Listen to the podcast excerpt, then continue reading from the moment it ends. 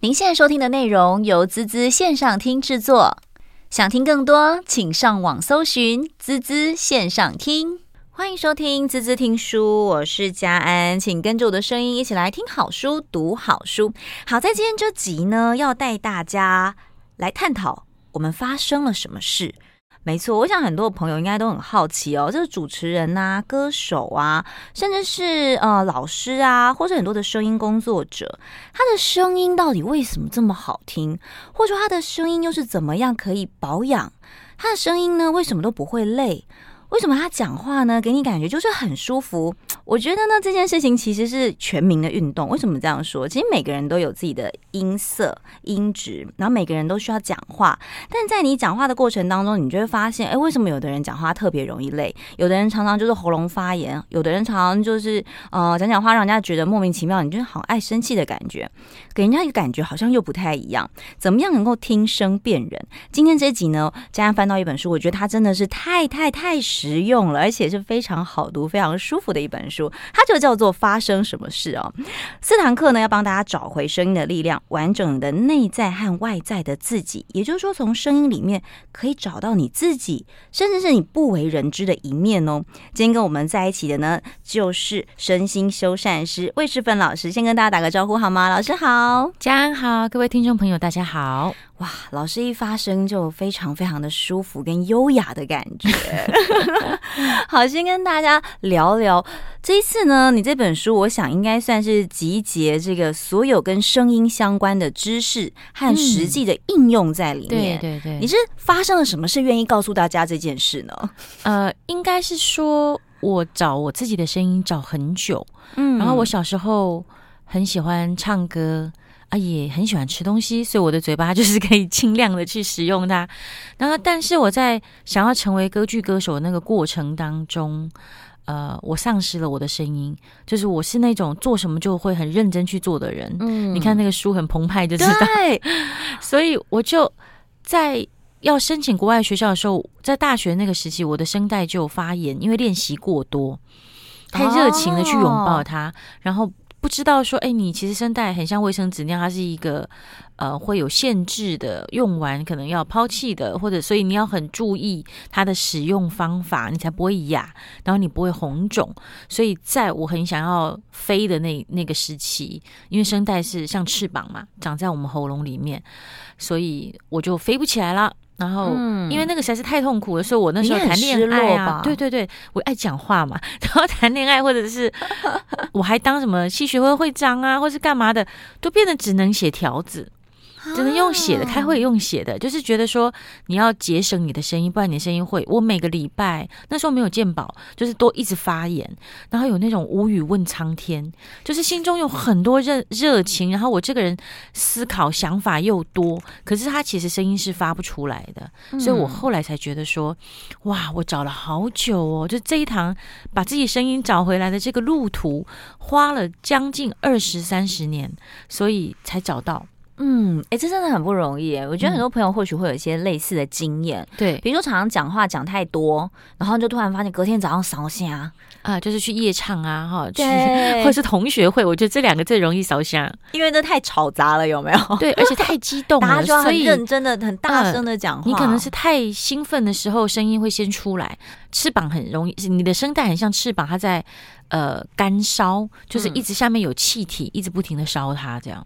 好，我觉得烧虾这件事情是大家比较浅显易见，就知道我自己声音瞬间不一样了，嗯、瞬间不对不对劲了。嗯、可是其实，在我们日常生活当中，我们的音色跟我们的音，呃，应该是我们的声音呢，其实有很多细微的变化，是都反映出你的身体状态，对不对？嗯嗯啊。呃之前我有做一个音乐剧叫《渭水春风》，然后跟殷正阳殷大哥，他就很会唱歌嘛，然后声音就很洪亮。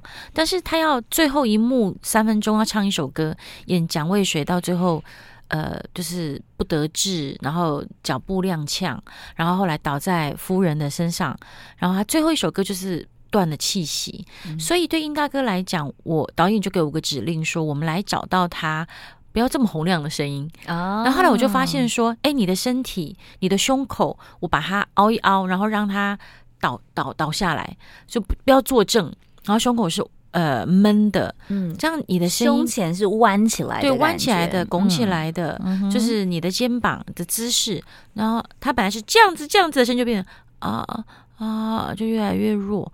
所以后来我才去观察说，说我还跑特别跑到医院去看大家走路的样子，因为我常做演员的 coach 嘛，嗯，所以哦，原来。坐在轮椅上的，身体歪斜的，身体有伤口的，其实你的声音都会有一个但是，所以就会有一个勉强的声音。嗯、所以后来我就会变成说，哦，看到这个人走进来，然后听他的声音，看他的姿势，大概就会知道他身体可能今天心情不好哦，然后是不太舒服哦，嗯、或者他比较焦躁哦。其实他在身体上的反应，他是有关的。老师在书里面有一篇，我觉得真的是很惊人，因为他遇到了一对。呃，四胞胎对不对？对对对，四个姐妹，嗯，然后四个姐妹呢，明明长得一样，然后身高也差不多，嗯，可是很可爱的老太太，嗯，对，可是老师竟然光听声音就知道这四个人有不同的状态，对，哇，这真的是很不容易哎。因为我先解释一下，就是说，因为每一个人的，就是眼睛啊、眼窝的大小、鼻梁的高低。颧骨的宽、下巴三角形还是方形，其实它会让你的声音是不同的。嗯，那但是呢，这四个人明明长得就很像，那我我怎么去分？我就我就很好奇，因为他就跟我说他们坐游轮嘛，嗯，就老太太呀、啊、坐游轮很可爱。然后说就是上面的服务生都分不出来他们四个，然后就到处去跟人家开玩笑这样子。我说你寄给我，你寄给我。嗯，然后后来我就听有一个有一个的声音是呃还是很客气，然后就说呃。各位听众朋友，大家好。他在好的时候就往下收收，对，然后就说，请你帮我把水拿来。好，哦、那另外一个就是啊、哦，大家好，请帮我把水拿来。这是第二个，它比较多线条，嗯。嗯，然后第三个就是我刚刚讲的，身体比较不好，呃呃，请帮我把水。拿来，它比较有一个但是的感觉，哈、嗯，反正就是每一个人都是有些许的小小的不同。然后我就猜，说第一个这个大姐呢，是不是呃主管级？那她可能很客气的主管，所以她在讲话的时候，请你帮我把水拿来。她尾巴的那两个字会放慢，而且会嗯嗯，就是说这是重点哦，嗯，而且要。close 下来就是说这个主题吸引你的注意力，对，然后要水，我要水，而且你要帮我做到这一件事情，要拿来，对，这是重点。那但是我就猜他这个二姐刚线条比较多的这个啊，他应该是艺术家，就是比较浪漫，所以他在说话的时候呢，就像现在这个样子。各位听众朋友，大家好，就是他比较。嗯比较就是有一风吹过来的那种感觉，对。那刚才讲到老三，就是声音就比较低一点点，所以真的是每一个人不同的状况。嗯嗯，的确。然后老师验证了之后，也发现他们三个人的状况被老师这样说中了一样。哦，第四个是老师，因为第四个声音是哑的，嗯、然后他比较多的力气是在喉咙的部分，然后讲话是比较着急的。OK，所以四个人就是，请你帮我把水拿来，不太一样。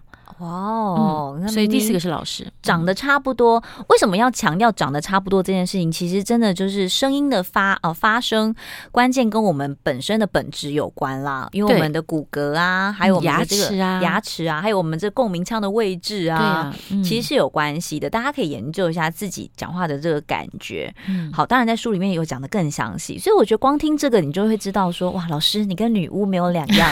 其实你只要懂声音，你就可以跟女巫没有两样。你。只是这样，是不是？是，所以有些人就是 不用摸骨哦，听就知道了。有些人他进来进来的时候，你就会看得出来说，哦，他今天声音这个身体一定没有办法上唱歌课，因为他是闷住了，可能昨天跟男朋友吵架啊。所以你看他走进来的那那样子的气息、走路姿态，其实就可以看得出来。其实老师是一个观察力很敏锐的人。对，对，可是我觉得应该是工作上训练的，嗯嗯，这真的有关系，嗯，因为其实，在你书里面，其实还蛮蛮常点出一些很细微的差异，嗯，比如说有的人的声音是讲话会觉得很疲惫，觉得很累，但累其实也分很多种，很多种，对，有的是模糊的，嗯，有的人是很松散的，对。对，老师可以从这个地方去带学员，或是说，当你遇到这样状况的时候。到底是发生了什么事情？嗯嗯，其实很多人他不喜欢自己的声音嘛，嗯，然后我就会问他说：“那你是不喜欢哪里？”所以其实书里面就会去归纳，帮你归纳，你才有办法去逐条的修正。嗯嗯。那刚才说，呃，因为我觉得声音它是一个名片，就是你讲话的时候，你就让人家知道你的个性是什么，你的年纪大概到哪里啊？嗯。所以有些人讲话的确比较松散，嗯。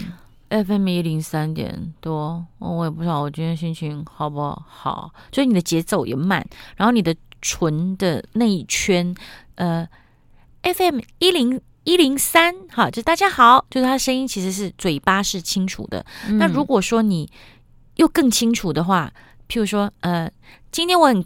今天我很开心遇到家安啊，这个还是开心的哈。那、嗯嗯、如果说，请你帮我把水拿来，你就觉得这个人有一点，凶，有点凶，而且好像要求太多。嗯，就这个人很重细节。家安，水拿来啊，就是很松散，便，就很随便。对对对，所以声音是形象，你在不知不觉当中，声音到底是支援了你，还是出卖了你？嗯、这是我这本书想要有点像吓大家的嘛。可是因为对我来说是很。很很日常的一件事了，嗯，跟老师的工作有很大的关系哦。因为其实大家对魏世芬老师，其实或许在网络上，或者是说你去看歌剧的朋友，都很常在这个各式宣传看到老师的名字，小芬老师。呃，他是各大的知名的艺人的老师。怎么样说呢？就教他们唱歌，因为舞台剧，我觉得很多艺人是会演，不见得会唱，也不见得这个声音表现出来是。符合这个角色的，对不对？嗯嗯嗯、所以其实我们可以透过声音的调整跟雕饰来去，呃，更吻合这个角色。不只是长得像而已，连声音都可以像。我们先休息一下，等一下回来呢，继续跟大家来聊聊。登入滋滋线上听，滋滋听书，随时更新，让你免费随选随听。嘿，是孜孜不倦的滋滋哦。欢迎回来，滋滋听书，我是佳安，请跟着我的声音一起来听好书、读好书。好，在今天这集呢，跟我们在一起的就是身心修善师，我们魏世芬老师哦。大家对魏世芬老师可能很熟悉，尤其是在喜欢舞台剧、喜欢歌剧的朋友啊，应该很常听到小芬老师。他是所有这各大这个演艺人员的老师。为什么这么说呢？在演戏的过程当中，其实声音。算是他们这个比名片还要重要的名片了。嗯嗯嗯嗯、好，如果今天每一个角色，他可能从年轻到老，他的声音表情要完全不一样。但如果对于一个演员来讲，他要一个人能够去诠释他的一生，嗯，哎，这真的很不容易哦。我曾经做过呃国光剧团，就是魏海明老师的孟小冬。嗯，那孟小冬是一个京剧演员，她本身是一个女生，但是她在戏里面都演老生。嗯哼，有趣吧？所以你声音要变很低。低那但是孟小冬曾经跟梅兰芳谈恋爱，那最难的是，呃，魏海明老师一个人要演他们谈恋爱的过程，所以他还要扮演这个呃另外的这个青衣，就是所以他要、oh, 他要演男生也要演女生，就是有点反串对梅兰芳的角色，然后讲说他怎么不能进去这个梅家的大门，然后被第几个老婆，然后后来呃他又跟杜月笙一起。最后，杜月笙照顾他嘛，因为杜月笙也是很喜欢戏，所以他一个人要演这么多角色，所以就帮他塑造了年轻的时候的声音，嗯、然后演老生的声音，然后演这个梅，我怎么一直忘记他的名字？我刚讲梅兰梅兰芳，对梅兰芳的声音，就选一个男生的声音。嗯、可是梅兰芳上台的时候，嗯，他又梅兰芳是唱女生的声，所以就是很有趣，所以他们特别找我去帮他把这几个角色去分。分得很清楚，这个对于我们在了解声音、研究声音的人，对声音有兴趣的朋友，其实会觉得非常非常的厉害。因为第一个，你要耳朵很厉害，嗯，你要听得很细微，知道说哦，他现在是年轻，对，现在是女生，嗯，现在是男唱女生，对。很复杂吧？对，嗯，对，老师，你怎么让演员去记得这个差别？我觉得这才是关键。嗯，我这边讲一个故事，就是之前我在美国念书西敏音乐院的时候学 vocal coach 嘛，声音教练。嗯、那有一天来了一个一个女生，她不会，她不会讲话，她真的是哑巴，但是她在大都会歌剧院里面工作，她擅长的就是观察，所以她拿一个画笔就画我们每个人身上的。能量对，哦、有的人会用肩膀一直耸肩，一直讲话。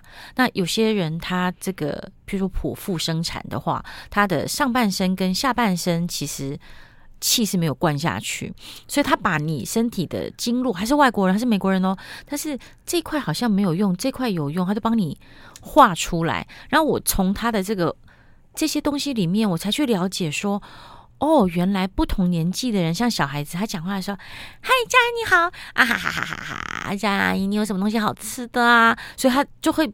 讲话的速度比较快，快，然后声音会比较高，嗯、然后他的身体的脚步会很轻，然后会奔跑，嗯、然后上下啊啊，他站不住，嗯、就是这边调这样子哈。所以呃，那年纪越来越大，其实大家都知道，我们像我以前也是很高的声音，然后现在慢慢因为随着年纪，你就到中音。嗯，那你如果没有经常的拉你的声带，像运。就是运动运动这样子去，我们讲 belting 就是音乐剧的一个一个特殊的唱法，去延展你的声带，然后啊啊啊啊啊，就每天练发声，让那个声音回春。哦、所以其实后来呃，像超偶的艺人啊，或是星光的歌手找我，比下是做这样子怎么样个人的雕塑，对，个人雕塑，就是让你的声音是持续是甜的，是亮的，嗯、是有表情的。因为声音会跟着年纪、跟着你的经历、跟着你的身体变化来做改变。对，其实真的，因为你看我们。以我们外行人好了，我们讲外行人在看那个歌手，事实上十年前他们的这个唱片跟现在唱歌的感觉，其实音域就会掉了嘛，不一样，对，就换 key 呀，不好意思讲谁而已，嗯嗯，真的是大家都会，大家都会，对不对？对对对，对我我觉得这个很有趣。所以换句话说，如果我们只要把，比如说刚刚老师提到小孩子的这个状态，我们如果想让自己的声音高亢一点点、轻松一点点，像小孩子一点点，我是不是就把我的肢体跟表情换一下，就有可能变成这样子了？对，那我举我的例子，就是说，呃，我的声音本来就是很高，然后我个性很急，嗯，所以以前我进国家剧院工作的时候，就是，哎，这个东西快点，怎么还没有做好呢？我们不是时间只有一个小时，把所有的麦麦克风。二十个四个演员要开完，嗯、而且要试音这样，然后我就很着急，嗯，所以我的声音后来我会觉得说，好像自己听起来拿麦克风在那样子的场域，就听起来像火鸡母，你知道吗？很凶，很凶。所以后来我就有意识的让我的声音呢，不要像子机关枪、子弹枪这样子，就是一直叭叭叭叭叭叭叭，就是线条可能也要多一点点，然后稍微使用中音。就是帮你的声音化妆，然后稍微缓慢一点点，句子跟句子之间，我自己要记得吸气。嗯，所以后来现在大家都不知道说，我着急的时候，其实大家不太知道，就是所以已经可以掩饰住了，这样老师一直是这样子可是因为因为这样子的调整，反而我的心性上就产生调整。嗯，所以我刚才讲说我找我自己的声音，就是我那个很急躁的我找不到自己的我，嗯，现在反而就觉得嗯。我还蛮承认说，啊，这个我就做不到。以前都觉得一肩要扛起全天下人的声音，嗯、啊，这做不到没关系，我们就陪伴他，然后或者是哎，慢慢会有灵感，我们用时间来处理它。对，所以这样反而我声音收下，呃，松下来，然后我的肩颈也松下来的时候，声音就慢慢的找到。哦，嗯、所以有时候其实就是身体它会帮助你，但它同时也会。影响你声音的状态，对对，所以怎么样让你的声音去化妆？嗯、其实老师在书里面其实提到蛮多很多人的问题了。对，老师前面有个我们闲聊的时候，老师有说，我问老师说：“哎，老师你为什么会想要把这么多的秘诀告诉大家？”嗯老师回答我，竟然是因为大家一直问啊，问到我要一直讲很累，所以我干脆把它写出来，所以让大家这个造福大家一下。好，我觉得很好奇的就是，你看很多人会问老师说：“哎、欸，老师为什么我给人家感觉很凶？嗯，我为什么给人家感觉很没有威严？对，好，为什么给人家感觉就是不甜美？谈恋爱，你知道，我老公都觉得。”跟你讲话就很 man 这样子，嗯，所以其实这些都是可以做调整的，嗯、对吗？对，我举个例子，譬如说，我举鼎泰丰的前线一线的人员，其实鼎泰丰说是台湾的一个某一个文创哈，嗯，对，然后他们的门口都有挂着不同国旗的服务人员，是，那他们就要哦，欢迎光临，或是您好，鼎泰丰您好，那你要点菜吗？哈，嗯、然后让我为你服务。可是你看到，如果他的声音是你好。鼎泰丰你好，就没有人想，对，没有人想听，就会就会就会撤下来，嗯、所以我就去帮他们调整声音，然后很简单，就是服务业的声音，欢迎光临的声音，你的嘴角像我们主持人都都一定知道，嘴角要往上，嗯、然后眉毛要往上，嗯、然后最重要是你句子的尾巴的声音。要上扬，对，要上扬，上扬就掉下去了。嗯哼，嗯哼。呃、小笼包，小笼包，就是听起来，然后就会不一样。这是第一个点。然后另外一个是，我也常处理到有些人来问我问说，就老师。我写的唔知啊哈，我也想一想，大家讲我讲就喷听啦哈。那他就是一个老太太，然后她一直喷气，嗯，就她可能很海派还是怎样，所以她饱满，所以她就一直喷气，然后或是她每个字都是重音的时候，会让人家觉得说你好像没有把我捧起来，你好像就是哦，哦，可以哦，哦，会使啦，青菜，好，就是哒哒哒哒哒哒。这样子的感觉，就是还有重音也是有关系。所以你很凶的时候，你可以问一下说：“你有生气吗？”因为生气的时候气生生出气嘛，嗯，所以气就会往外跑，往外抛，然后丢到别人，像爆竹花这样丢在人家脸上。那你心情好的时候，你是不是会比较和缓？哦，对对，我觉得真的是跟心境差很多。所以其实老师，你这本书上面的副标叫做《四堂课找回声音的力量，完整内在和外在的自己》。嗯。其实很多时候我们都会自以为自己其实没有啊，我没有着急啊，我没有很急啊，你干嘛这样说我？我没有很凶啊，嗯，可你听起来就很凶啊。对，但你自己不觉得？嗯，对。其实很多人其实是因为。真的静下心来，然后去认识自己的声音之后，你才会发现，嗯、哦，原来我给别人是这样的印象啊！对，原来我，我举一个很有趣的例子，就是说，常常有些女孩子哈，嗯，然后她来的时候讲话是很着急的，然后她句子跟句子之间，她讲三句，她才要换换气。OK，譬如说我早上吃了汉堡、豆浆，然后我又想要吃什么东西，然后我就不晓得发生了什么事情，然后我就等等等等。他到这边才呼吸，然后我常常看他讲话的时候，我就会旁边课堂上所有人就跟他一起不能呼吸，对，你会影响旁边人的情绪，哎，好可怕哦。对，然后我们也会怀疑说，那你你这么焦躁，你达成率一定不高，嗯，因为你会瞄不准你要做的事情，其实要放松才能够真正校准嘛，嗯，所以大家也会对你产生其他的想法，然后我就会跟他讲说，哎，其实。你你要呼吸啊，那但是其实我觉得讲话呼吸不是那种哦，讲一句然后大口的吸，没有，你随时都可以吸。像我刚才没有气就自己会进来，嗯，因为横膈膜是会自己弹跳的，嗯哼，没有自己就进来。啊。我今天来到呃中广，或是我今天来到滋滋，我非常开心看到家安，嗯，诶，气就会进来，所以你不一定要想着。一直憋着憋着憋着，所以现代人我常常从他们的讲话发现有憋气的状况。嗯嗯。那曾经有一个企业家，其实不止一个哦，就是我处理到两个。其实我上面的案例，同样的状态的那个肌肉，可能训练上会有遇到三到五个同样的故事。嗯。就是我叫他说：“你请你深吸，那你为什么只有吸到胸口？你为什么吸不到腹式？”然后后来，可是他这种人呢、哦，很好玩。他们憋气，譬如说我让他吸吸吸，然后数一二三四五六七八九十这样，他们可以数到三十几、四十几、五十几。可是你叫他吸，他吸不到气，可是他憋气可以很久。然后这种人也蛮厉害的，蛮厉害。就是我想说，还有两三个，那他们事业上很成功，然后肩颈很硬。他就跟我说，后来就做到最后就哭出来了。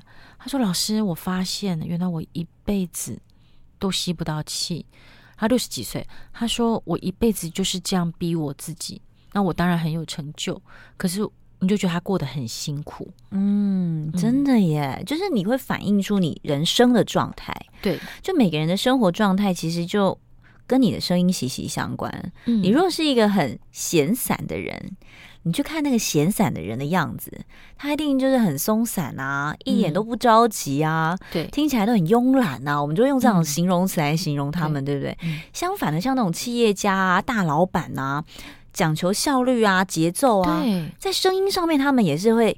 比较机关枪一点点，嗯，然后比较重力一点点，因为他们就希望赶快把这件事情完成。他所有的期待都放在他的声音里面了，没错，他会让你听得到的。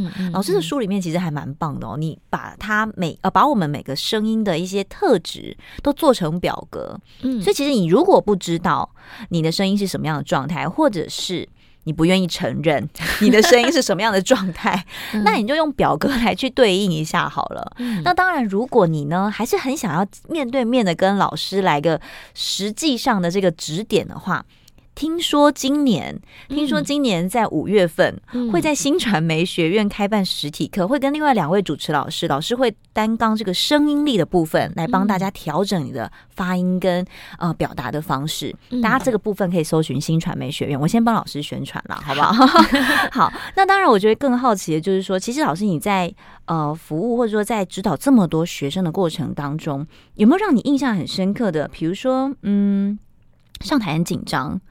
对于演员，或是对于需要上台的朋友，我觉得不见得是演员了。很多人其实都需要上台讲话，嗯嗯。可是每个人都会紧张啊，那会不会有人因为上台紧张，所以反而是他准备的跟他上台呈现的完全就会出乎他的意料，落差很大，然后来找你的呢？会很多，因为我小时候自己就常常忘稿，然后参加演讲比赛，怎么办？然后我就会很生气，所以我就不容许我自己紧张。然后有一天呢，呃，我要参加一个世界大赛，然后我就喝了那个忘忧茶，就是说 还有这种东西啊、哦？对，结果反而那次成绩非常差。后来我发现紧张是好的，紧张它像火车的那种推动力，它让你突然肾上腺素你就可以飙。那像我是比较是场上的人，我如果一上场就开始一直不停的，所以我觉得大家要去善用那个肾上腺素起来的感觉。嗯、哦，那但是还是你在台上你要。哎，就上台前，你还是要把舌头、舌尖练一练，然后脸部放松，然后呼吸确定是吸到喉咙是这样，还是吸到胸，还是吸到呃腹式呼吸，就是你吸到位置，吸到气沉丹田。就是你上台前，你要很确定你的背部是已经松了。那你有做过一些暖身的肢体的运动，不然你就整个人会锁在一起。OK，所以这个部分是上台前可以让大家稍微放松一下，对，对，对，可以让大家稍微啊、呃、叫做暖身一下的感觉。嗯、我们要先休息一下，等一下回来呢，继续请老师跟我们来谈谈，哎，到底平常可以怎么来做保养？马上回来。您现在收听的内容由滋滋线上听制作。好，欢迎回来，滋滋听书，我是贾安。今天跟我们在一起的是声心修缮师魏诗芬老师，带来他的最新作品《发生什么事》，声音的声哦，四堂课找回声音的力量，完整内在和外在的自己。好，我们聊这么多，其实大家可以感受得到，声音它其实不只是讲话而已，嗯，它可以表现出你这个人现在这个时刻。给人家的感受，以及你心里想要传达的感觉，那些你没有说出口的秘密，都可以透过你的声音被别人发觉。诶，换句话说，你其实也可以稍微调整一下你的说话跟你的声音表情，是的，就可以去传达你想要传达的感觉。嗯，哇，我觉得这样其实还蛮好的哈。对，因为很多人他会因为爱。爱就是，比如他跟人家讲话，比如说跟孩子或者跟先生讲话，嗯、他其实是爱，但是他讲出来是焦躁，嗯、是是那种嫌弃，所以你你在你你着急的时候，你的那个语气就让人家觉得说好像咄咄逼人，但是其实你如果知道说，哎，我们聆听的人知道哦，对方的这个声音其实是爱，嗯，等一下又。我不知道哪一天突然开窍了，你知道吗？因为我跟我先生感情很好，可是我们很会站，uh huh. 就是那种噔噔噔噔噔噔噔，就随时都有那种 tango 的那种感觉哈还蛮刺激的，蛮刺激的。然后，所以后来我就发现说，哎，当他在表达的时候，其实是试图跟我沟通，他觉得我们两个的差异所在.所以我要能够听得出来，他有时候使用的那个声音的张力的背后。然后有一天我突然懂了，哦，这个就是爱，然后就直接这样跟他说吗？老公，你原来是想要表达爱对吧？对，他他永远讲不出来啊，就是他是上一代的人还怎样？我老觉得是差我两岁而已，但是他的他不会跟我讲说我爱你，他他觉得他很困难的，这是理性脑跟感性脑的差别。我觉得男生比较偏哦，因为他生性悲观，可是我生性乐观，哦，所以他永远就是他会默默的做，然后你要自己去拆解，你才能感受那个那个爱。所以我觉得。呃，其实从这个声音的观察里面，你除了调整自己对别人的这个表达，还有你也可以去听出哦，别人的原始的意思是什么。其实这样就平衡了，嗯、这样就过得很开心。真的耶！嗯、其实你就可以透过这样的小小小小的观察，你就可以知道说，哎，原来别人是爱你的。对，而且不用因此跟他继续计较。对，他越气，我就觉得哇，你越爱我，哦，他就是越爱我，还表示他越在乎这件事情。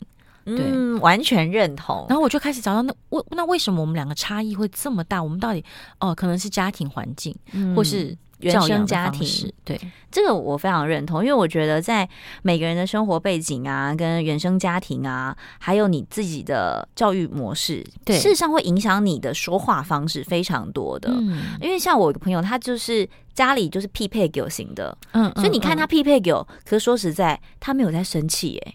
他只是很认真在告诉你一件事，对，拜托你跟他不好，他也不愿意这样告诉你哦。没错，可是你听到的人一开始，嗯，比如说我家可能就属于比较平和缓的，就是我们就不是那种会很大小声型的，就是如果有什么问题，我们可能还会先 等一下，想一想再说。嗯，至少我跟我妈是这样。嗯嗯，对。那我们对于那种匹配狗型的状态，你就会有点担心，我说你是生气了吗？你为什么这么凶？嗯。可是当你了解对方或是他的原生背景的时候，你就会觉得哦，原来是这样。对，就像你老公这样子。嗯，其实还蛮有趣的，对不对？嗯、原来是爱哦。对对对。其实刚我回应一下你，就是我遇过两种的，有一个是声音本来就哑的，嗯然后他们家里是他说老师，我们家都这样讲话的，所以你我就有一个画面。就是他爸他妈是像高飞射弹，然后所以他是哑的，因为他们家一定要大放送，而且家里很大，对，叫来叫去。然后另外一个是老师，我我是室内设计师，我声音好小，嗯，然后我说那你家呢？我们家每个人声音都这样就可以，我们怕吵，反正就是这两个人摆在一起就很有画面，很有对比，对不对？对对对。但你说对错吗？我觉得没有任何的对错问题，嗯、对，它就是来自于你的习惯养成，嗯、对对。所以我，我我们常常都说这个。知己知彼啦，然后要改变别人很难，嗯，改变自己我觉得比较容易。对，我觉得就是先学会聆听别人的声音，嗯、然后聆听自己的声音，嗯，了解自己也可以从你听到自己的声音开始。嗯，好，我们最后一点时间了，赶快跟大家来聊聊，那到底要怎么样好好的保养我们的声音，以及如果我们一般人要做自我介绍的时候，老师在书里面其实分享了四个层次的自我介绍，赶、嗯、快跟大家来分享一下。嗯嗯，呃，属于声音的保养呢。